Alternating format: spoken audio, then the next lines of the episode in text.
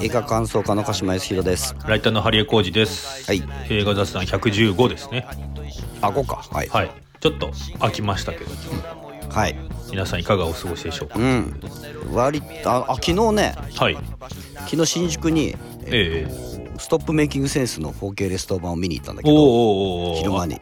アイマックス。うん IMAX で見たかったんだけど IMAX 少ないんだよね、はいはいはい。で時間がね夜帯しか IMAX やってうなんくて、うんうん。だからまあし普通に見に行ったんだけど、うんまあよかったですよよかった、うんで終わってさ明かりがついてさ、うんうんうん。立ち上がったらさ、うん後ろの席に座ってた男の人がさはい。見てんのじっと俺のことおーおー。ん？と思ったら、うん。シンさんだった。ヘビーリスナーの。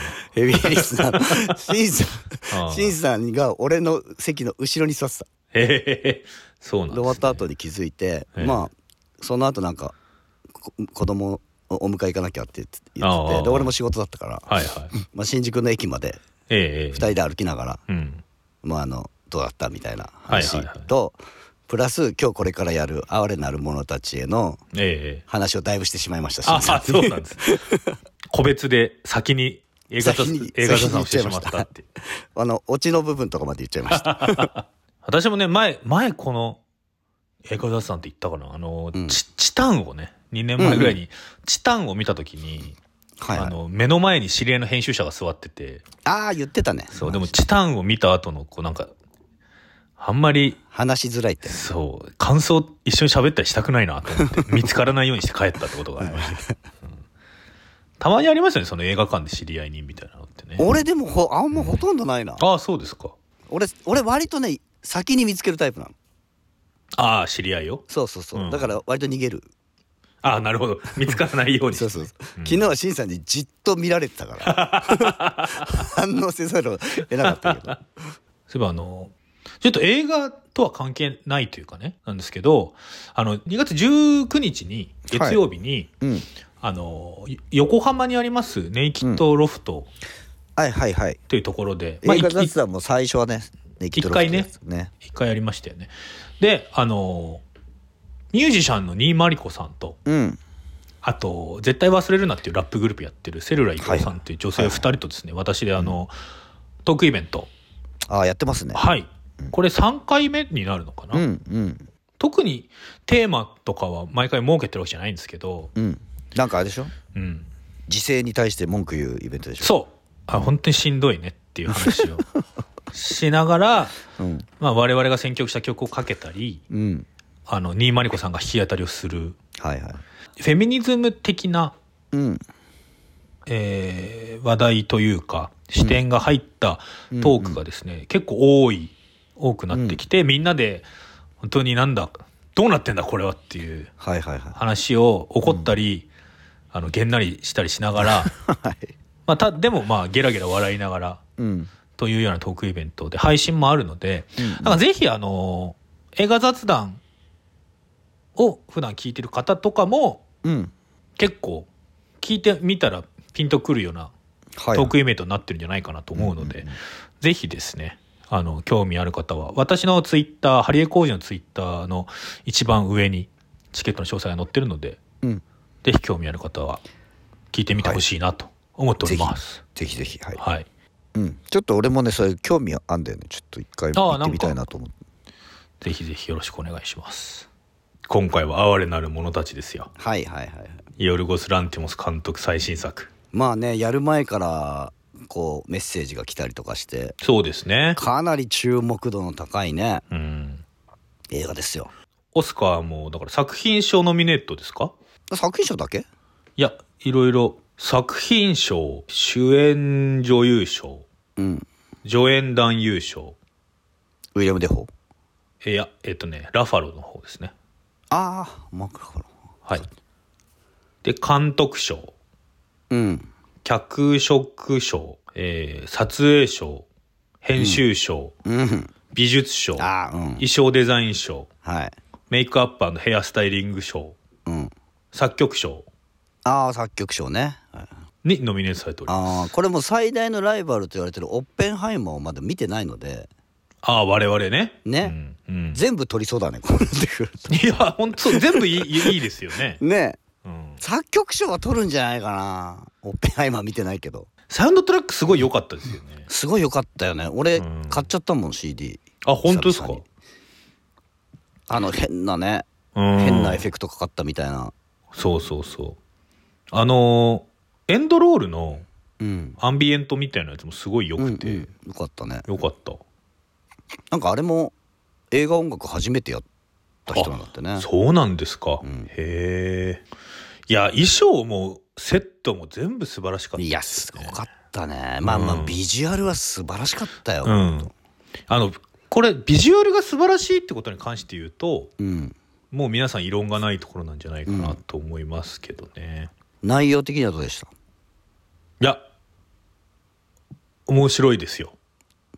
あのさうん。面白かったよね面白かった。本当にだからさうん。まずびっくりするのはさ、うん。こんだけなんていうの？真面目でうん。誠実で、うん。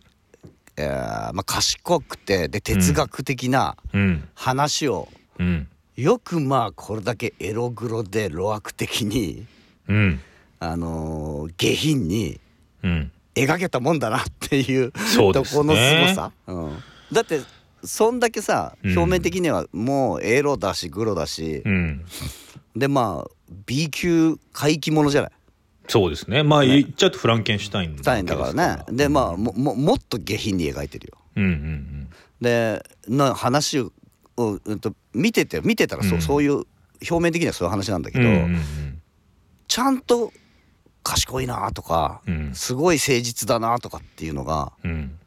最終的に残るのはそっちじゃない、そうですね。うん、なんかすごい社会的だし哲学的だなっていう、人間ってってさうん。エログロロアクを超えたところにうん。残るじゃない？そう。だからあれがほんとすごいなと思ってだし、やっぱり、なんつうか、上、上品さっていうのはありますよね。うんなんか、いや、うん下品なんですよ。下品なんだし、うん要は性的なギャグめっちゃあるじゃないですか。うんうんあるいや、まあ本当私は笑っちゃったらやっぱフランスの召喚にいる時に、うん一番最初にフランス人の男の人がすっぱだかで待っててね。うんで、あの、エンマ・ストーン演じるベラを、うんがなんか英語で話しかけてもなんか何にも言わないんですよね。でウィウィとかしか言わないくて、なんかベラがミステリアスだわっていうシーンがあって、俺 すげえ笑っちゃったんですけど。なんか、なんか、すげえチンコ丸出しのフランス人男性に対してミステリアスだわって言ってるの面白いなと。まあまあそうだね、うん。今回もチンコ丸出し映画今回もチンコ丸出し映画でしたよチンコはほんとすげえ出てきたな。すごい出てきた。あの、死体のチンコをね、あの、そうそうそうそう。初期ベ、初期ベラがモモテテ遊ぶシーン、初期ベラ。そう。あのまだねそうそうそう。あのいろいろ教育される前のね。あの、まだ幼少期の。赤子、赤子のようなベラがね。まああの構成も良かったよね。その、あの身投げしてうん。し自殺してしまったうん。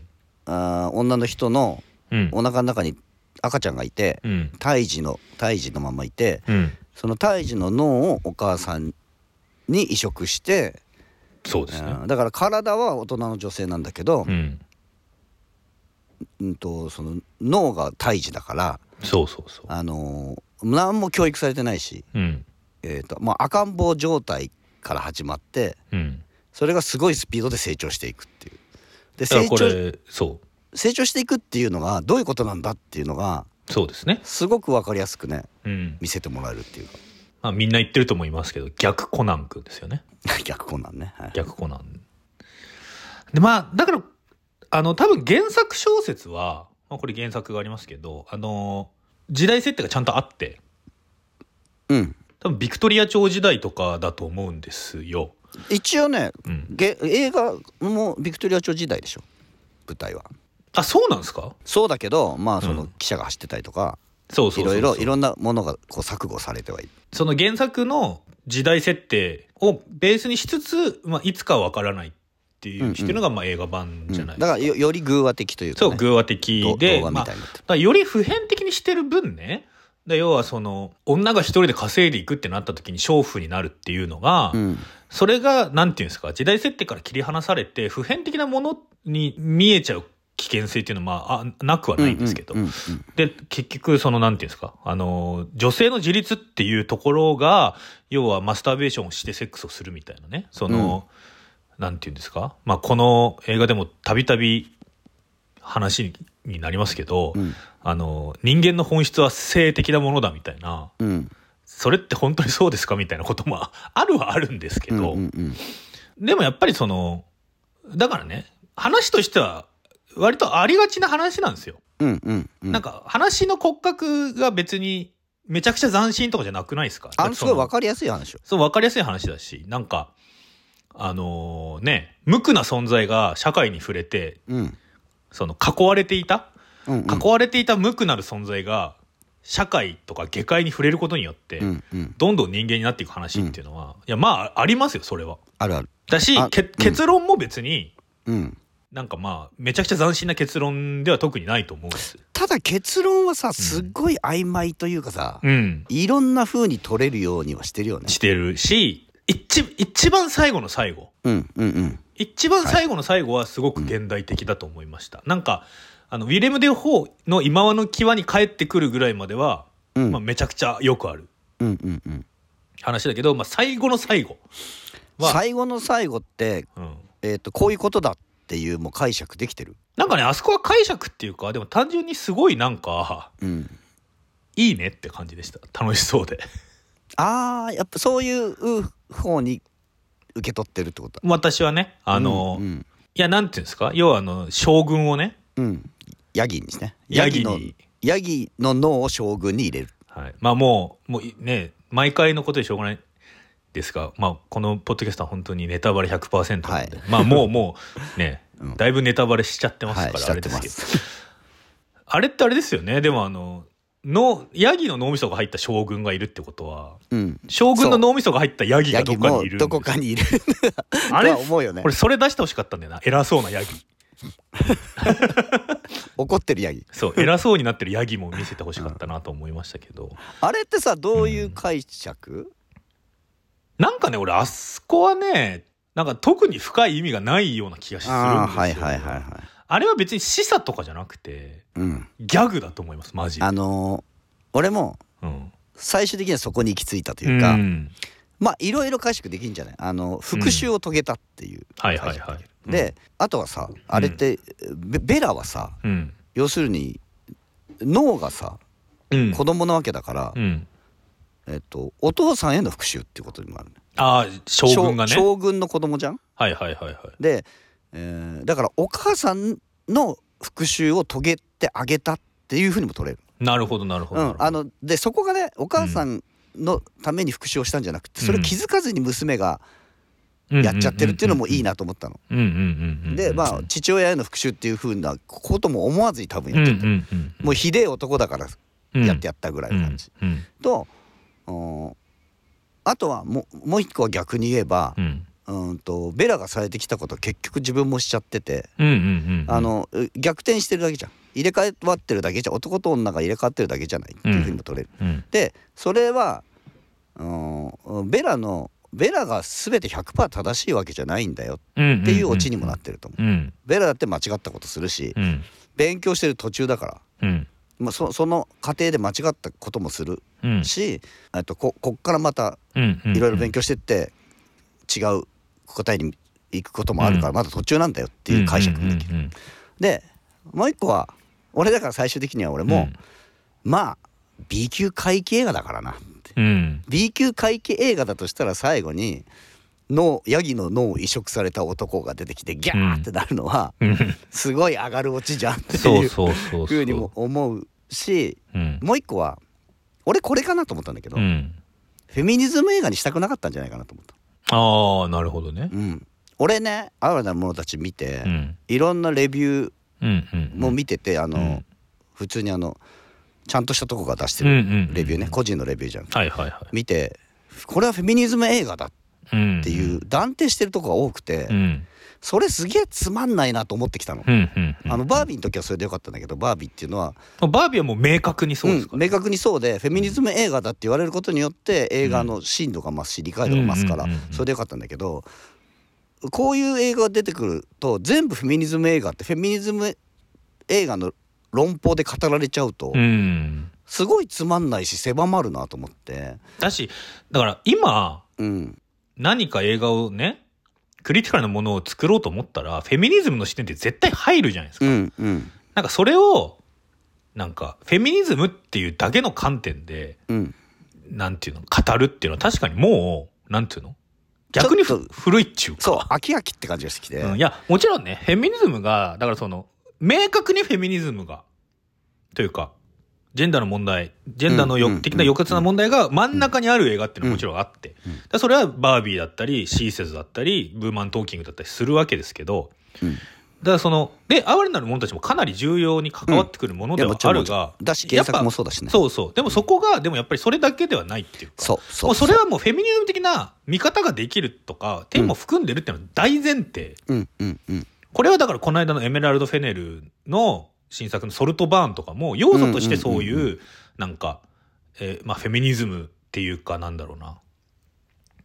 盗作的な？うん。あの、まあ支配支配とかそうそうそう。非支配みたいなね。みたいなものはあるっていう前提。そう。でさもっと前の映画。例えば90年代とか80年代の映画にもフェミニズム的な思想の映画はあったわけよ。でもその頃フェミニズム映画とは言われてない、で、うんうんそういうのを見ててなんとなく面白いしこの映画面白いなと思って見てて心には残ってるけど、うん。それが何を描いてるのかよく分かんなかった。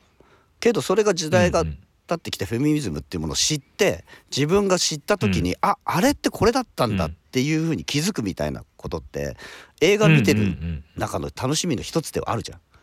でそれをね、出てきた瞬間にこれはフェミニズム映画って断定するとその楽しみ奪ってるなと思って、ではいはいはい。特に哀れなる者たちはその楽しみ方ができる映画だと思う。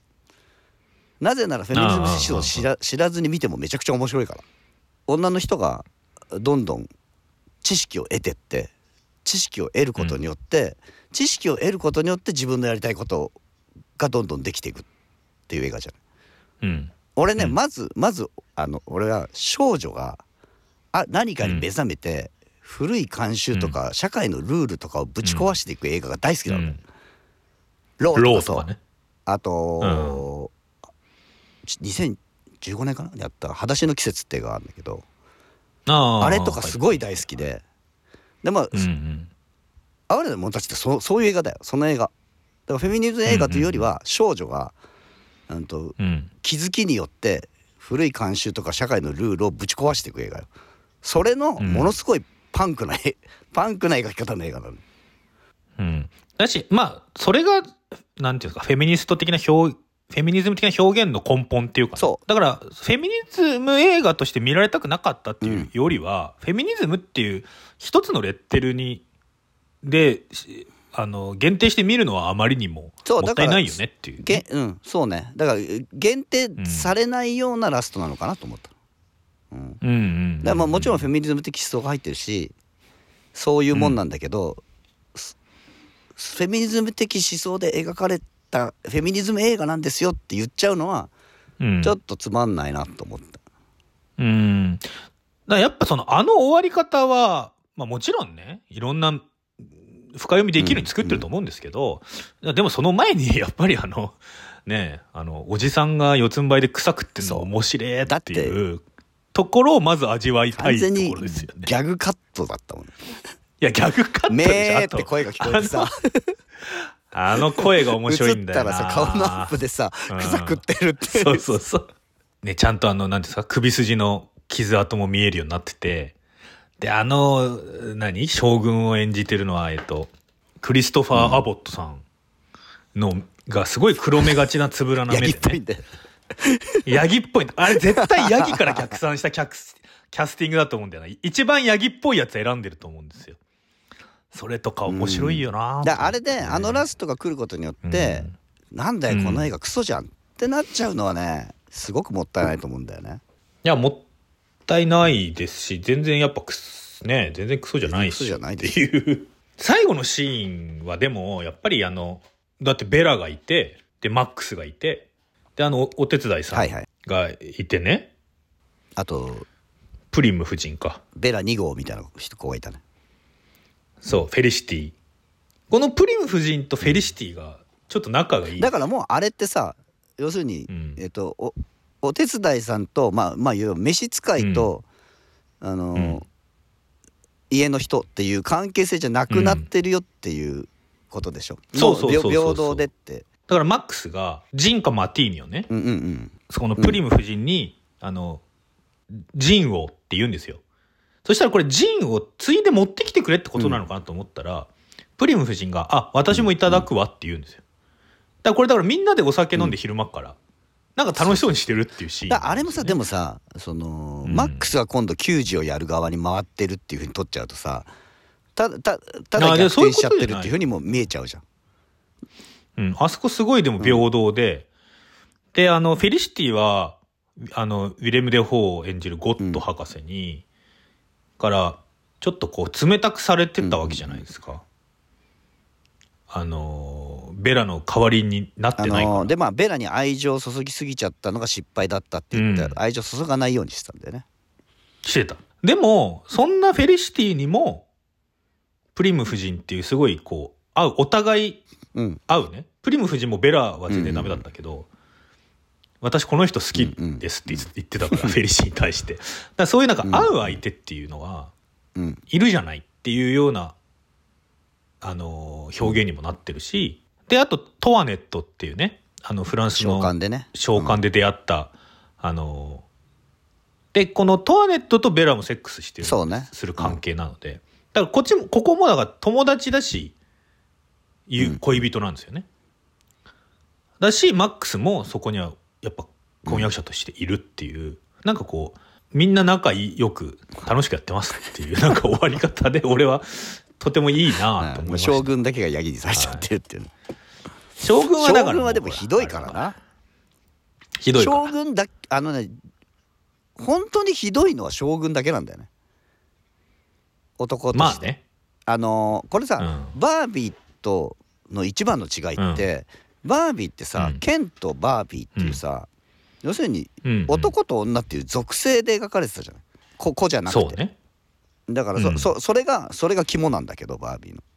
うんとうんうんうんバービーっていう個人じゃなくてバービーっていう女の人っていう属性の象徴として描かれてた。うんうんで今回は男と女っていう属性じゃないんだよね。個で描かれてんだよねみんな。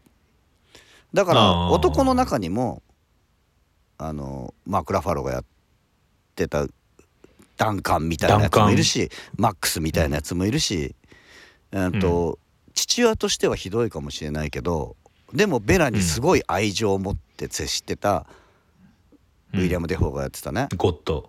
ゴッド。ゴッド博士がね。博士とかもいるし。でもみんなさ、子として見たらさうん。まあダンカンはまあダンカンはあよくははないけどでもダンカンってさ、えー、と遊びのつもりでベラを誘ったら本当に好き惚れちゃって好きになっちゃってでも振り向いてくれない、要するにふ好きな相手に振られたからさあの嫉妬して意地悪してるっていう感じじゃない、でもあれはなんで好きになったかっていうのが問題で、うんうんうん、あれはその、うん。真の愛を見つけたとかじゃなくて、モテ遊ぶ側だった自分がモテ遊ばれてそうそうそそれが悔いしくてってことだねそのそうあのー自分の範疇を超えた存在になった時に悔しくて嫉妬すると、でそこで独占欲が働くんですよ、だ要は今までは独占欲を働かされる側だった自分が独占欲を駆り立てられるっていうことで初めてでなんかこうそこでなんていうの？あのーうん。戸惑ってこう変になっていく人。だから要するにメンヘラ化しちゃってるってこと。女性に対するあれですよね。不運面白い女っていうやつ、やつがどんどん悪化していくっていうのが段階。でもさそれってさあれって男女じゃないと思ったの、うんあの、うんうんあれ逆転しても同じこと起こる。あこれだ、だってもうそれをやってきたわだからね。あうん。ー、あと男属性とおお女の属性っていう役割の2人の対立じゃないと思ったの、あれ個人個人ベラとダンカンだったら、うん。あと逆になっても成立するし、うんだから、うん。ダンカンがさ暴力に訴えないじゃない、うん。あの、まあね。首根っこ掴んで連れてったりはしないじゃないベラーって懇願するだけじゃん、振られても、はいはいはい。だから、うん。あのそういう意味でダンカンにもその愛する余地はあるというかあのでもさ、まあ、マーク・ラファロがチャーミングに演じてますよね。ああなったらダメよもうああなったら振られるよ、うん。うん。でそれもわかるじゃん、見てたらあ、うん。あああなったらもう別れるしかないよねっていうふうになるじゃん、うん。だからああれっていうのは恋愛の一つの形ではあると思う、うん。であれ以上言っちゃって、うん。あだから最後さ元旦那を連れてきてっていうのはやりやりすぎなんだよダンカン、うん、だからあそこまで行くともうちょっとダメなんだけど。だからあれは暴力を代わりにジェネラルにね将軍に振るってもらってるそうそうそう王とするだからここいつ悪いやつでですって訴えちゃってるわけだから,、うん。あそこまで行くともうダメなんだけど。だからあれあれは嫉妬が行き過ぎちゃってんだけど、でも個人個人ってなってんのよ。その男属性女属性っていう対立じゃなくてうん。ベラとダンカン、ベラとマックス、うん。ベラとゴッドっていう風になってるから、でその中でベラがいろんな、えー、と要するにず男って属性じゃなくていろんなタイプの人を見て、で最終的に自分で誰を選ぶかって話になってるじゃん。あと、うん。おいろんなことを経験して最後にうんベラが何を選んでどこに戻ってくるかって話になってるじゃん。うんだから最終的にさその家に戻ってきて家に入って旦那様を見つけて家に入るのが、えっとことになっちゃうとフェミニズム的に違うんじゃないかって言ってる人もいたんだけどでもあれはベラがいろんなことを経験してベラが考えてベラが選んだんだからあれでいいんだと思うんだよね。うん、だしやっぱ旦那様と温かい家庭を築くっていう最後でやっぱないですよ。ね。そこにだってあのそこにだってトワネットもいるんだもん、だだからこれはもうある種重婚ですよ。だから、まあ、男だったらひどいやつだよ。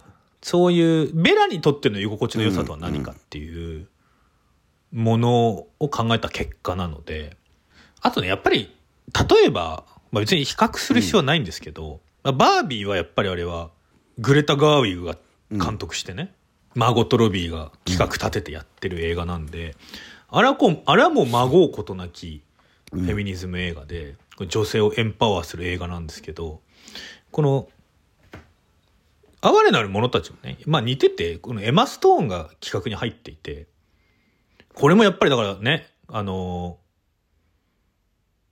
主演女優、主演俳優が、あの、うん。プロデュースに入ってるっていうのは本当に最近のアメリカの潮流で、日本もそうなればいいなと思いますけど、でもやっぱ監督だし、企画の一番最初はヨルゴス・ランティモスなんですよ。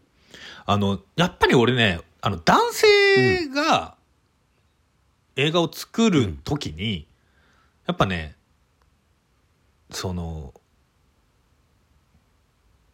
これちょっと語弊のある言い方しますけど、俺フェミニズム映画にしちゃいけないと思う。うんうんあの、なんて言うんだろう。そう、だ、男性はバービーみたいなフェミニズム映画俺作ったらダメだと思ってて、なんかその、だってそれってな、なんつうんだろうな。あの、これね、あの漫画家の峰直香さんが言ってましたけど、きあの基本的にやっぱ男性はフェミニズムを名乗っちゃダメだって峰さんは言ってて、まあこれも、まあある種ちょっとね、あの、賛否がある発言だとは思いますけど、あの、すめちゃくちゃフェミニズム的な考えがある人でも、フェミニズム荒い。まあ荒いっていうのは支持者とかね、支援者っていう意味ですけど、フェお男性はフェミニズム荒いにしかなれないだろうって言ってて、まあこれはまあ、あのー原理的にはまあ俺もそうだと思うんです。その、だって、なんていうんですか？抑圧されてる側じゃないから男性は。うんその根っこのところでは分からんってこと。うんそうそうそう。だし、なんていうの？男性は、その、ね、あの、想像することしかできないんです。よあの本当の意味で抑圧されたことがないからってことね。うん。ない。フうん。ェミニズム的な見地からはね。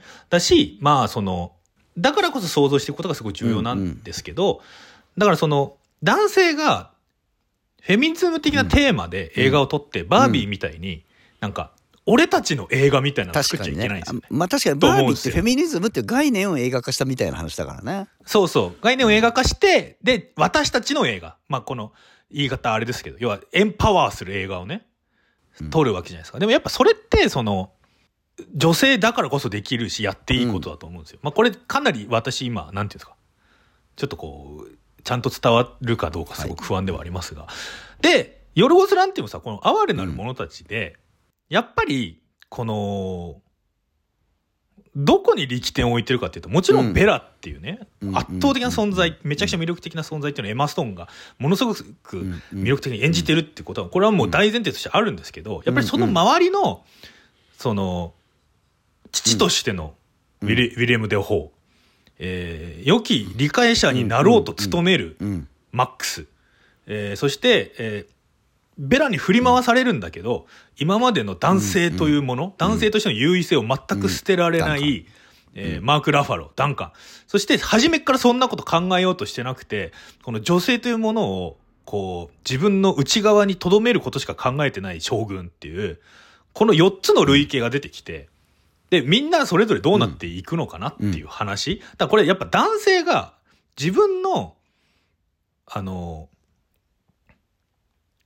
想像もしてないような異物としての女性に出会った時に、男は一体どうなってしまうのかっていううん映画だと思うんですよ。で、それをやっぱり、こう男性監督として、そ、そういう映画、あの、うんあわあわする男の映画を撮ったっていうのは、すごいこれはヨルゴス・ランティのああ誠実確かにそうさだなと思うんですよ。確かにこの映画に誠実さを感じるのはそこ、うん。うん。振り回される男側で描いてるっていうところで、ベベラっていうのは圧倒的な存在で、そうそうそうそう。うん。でさだからあのマーク・ラファのさダンカンがさベラがさ、うん。どんどん知識をさ得てってさ、うん本とか読み始めた時にさ、うん。うん、あの魅力的だった喋り方が変わってっちゃうよっていうそうそう。あの、あの可愛い喋り方あの感じだよねうん。お前それ、そ、それだよ、それだよっていう。あれとかって客客観的に見ててもああこういうとこ、ってなるもんね。そうそう。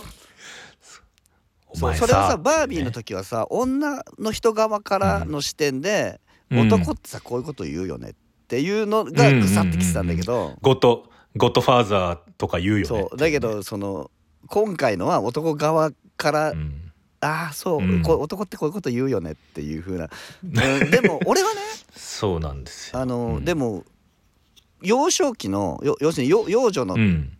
時の、うん。あとベラにはあんまりね魅力を感じなかったでやっぱ知識を得てってからのベラの方が断然魅力的でおあの女性としてももちろんそうですよで、ね。でもダンカンがあれを言った時にああ分かると思った分かるっていうかあやっぱあああの一言でダンカンがベベうん。ベラをどういうふうに扱おうとしてたのかっていうのがすごくよく分かる、あ、そうそうそうそう。本をねうん。あの投げ海に投げ捨てるのとかも海に投げ捨ててね。ギャグシーンになってるけどまあそういうことだよなって思うもんね、いやそうですよね。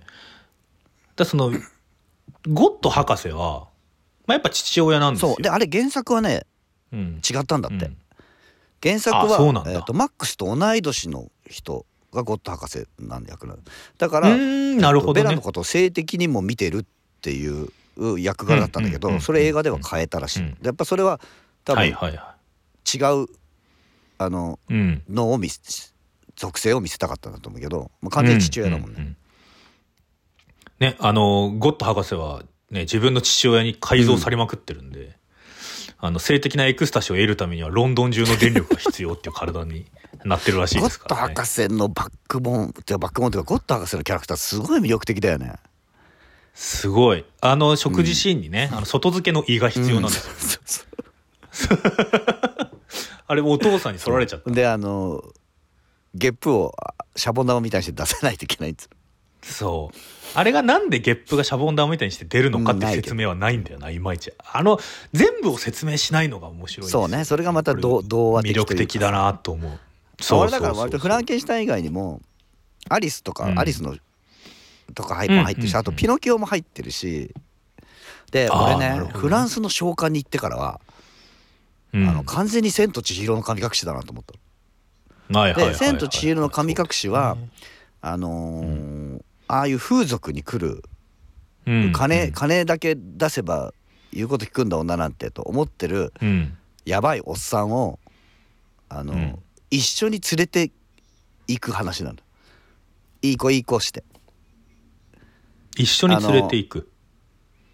あのさあのユヤっていう顔なし。顔なし？ゆやっていうところに顔なしが来て、うん。千尋気に入ってはいはい。でなんかうん金塊みたいのを出して、でこれで俺の女になれみたいにするんだけどでも千尋はそれをいなしてで一緒にあの、湯婆婆の妹かお姉さんのところに。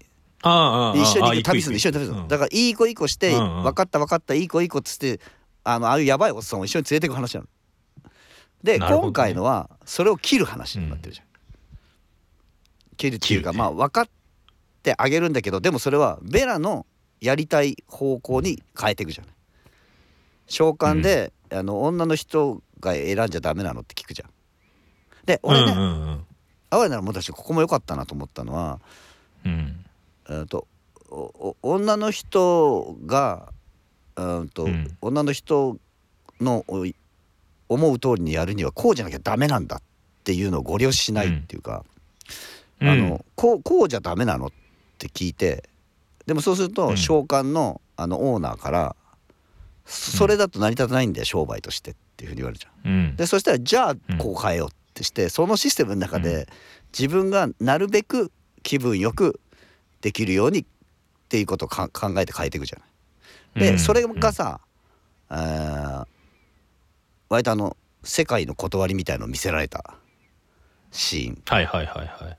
アレクサンドリアでね、あの霊障系の人ね、まあ、あの人も霊障系っていうかね。まあ現実主義者っていうかね、まあまあ霊と言ってるけどまあ確かに霊障系です俺でもよあの哀れなる者たちのキャラクターで一番近い自分が近いなと思ったらあいつだなと思ったんだよ。まあそうでしょうね。あいつの言ってることはよくわかる。確かにね。で人生は変わらない俺も浮かれた女の人にはああいう現実を見せたいという気持ちになる なるけど。だああれの時も現実を見せてすごくショックを受けるけど、うん。で世界っていうのはそうだ。そうなんだっていうことを知って、うんそそれは一受け入れるんだけどだったらその中でどう変えていこうっていうことを考え始めるじゃん。うんでそれがすごく哀れなる者たちの中では良かったなと思って。うんでまあセックスシーンってめちゃくちゃ出てきますけどやっぱりその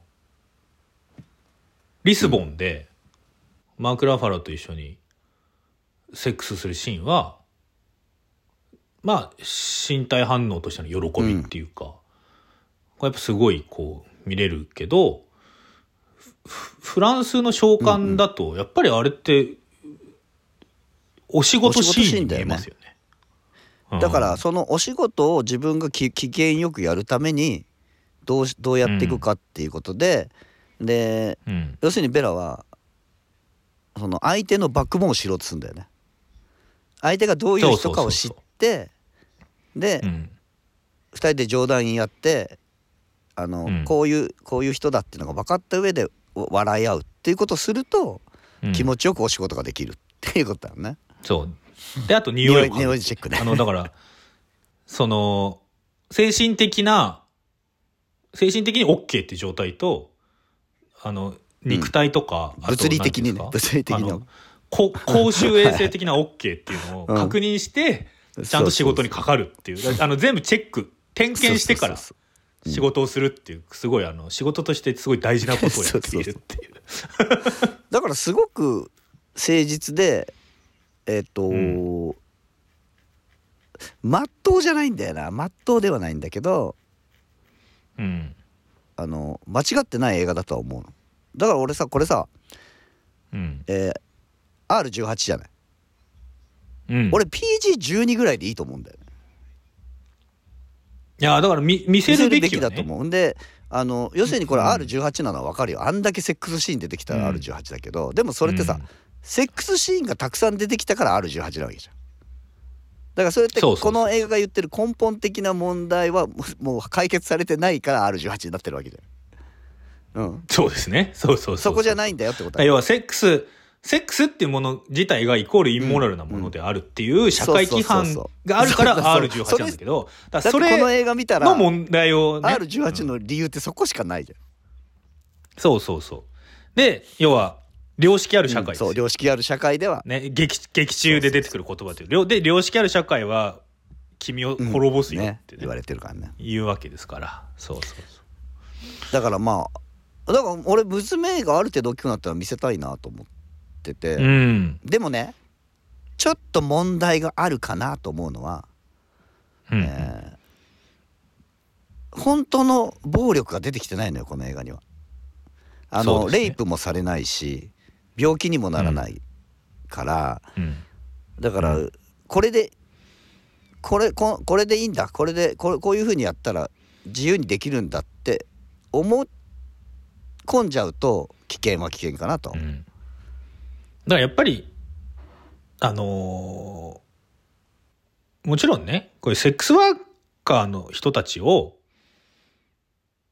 これもすごいちゃんとした仕事じゃないかっていうふうに多分うん描きたいっていうのがあって、で、これはちゃんとした仕事だし、ちゃんと点検しながら、ね。で、自分も人間だし、相手も人間だと思いながら働くことができるっていうか、これは、てかそう、そうすることって全ての仕事にとって根本じゃないかみたいなことだと思うんですけど、確かに、でもやっぱり現実のセックスワークには危険は伴ってしまうわけだから、だし、あの、30フラン客から取って、店に10フラン入れるんですけど、多分もっと割合悪いので、現実は。そうかも。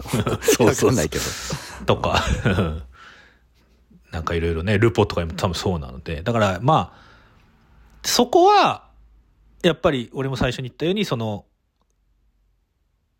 ね、女性が自立して働くということイコール生産業っていうのは、にちょっと見えてしまう。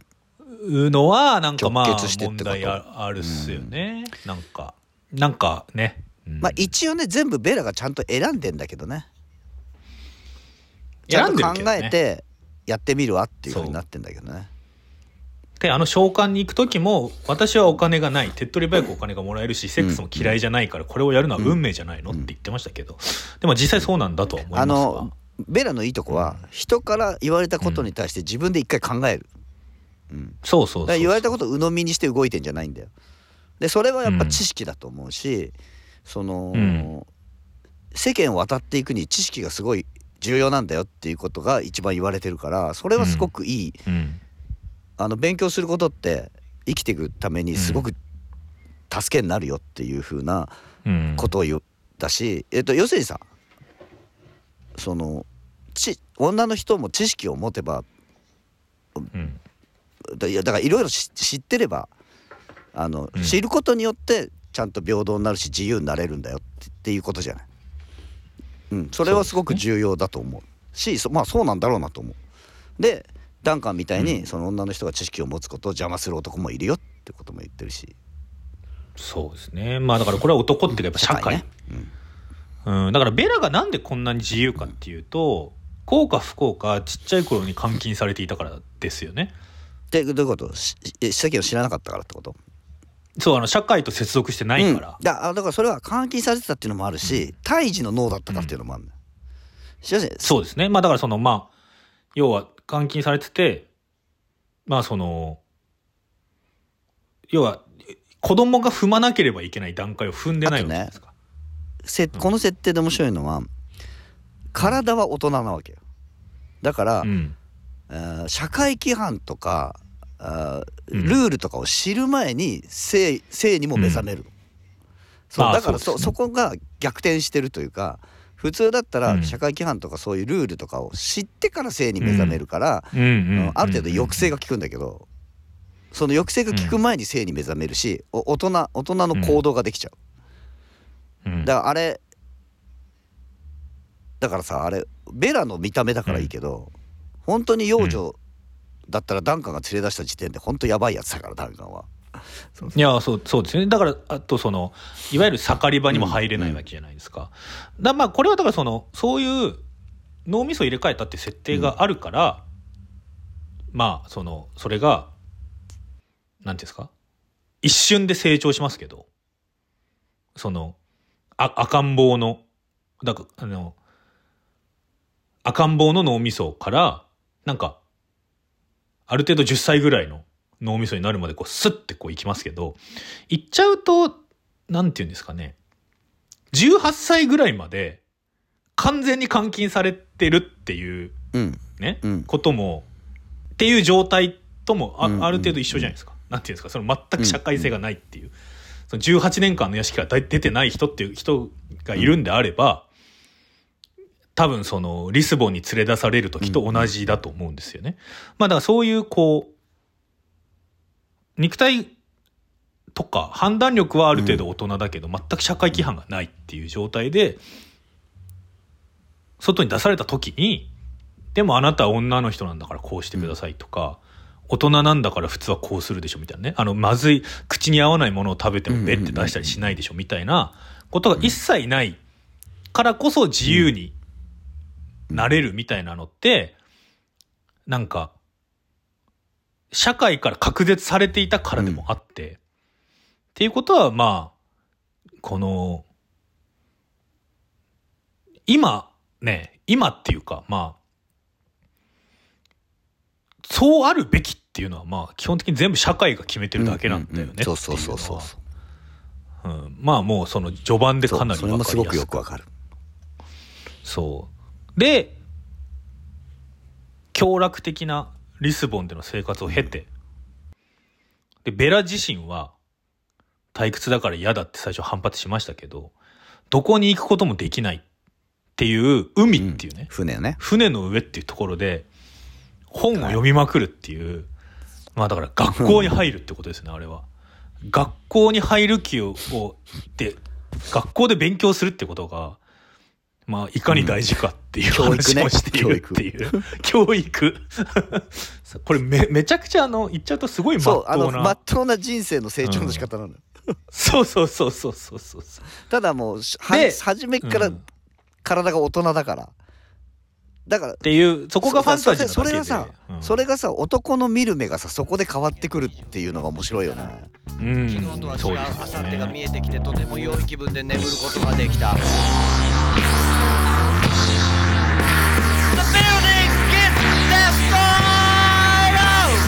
まだまだ昨日は明後日のようには俺を解放してはくれず死ぬまでに一度は宇宙旅行にも行ってみたいと思ったりも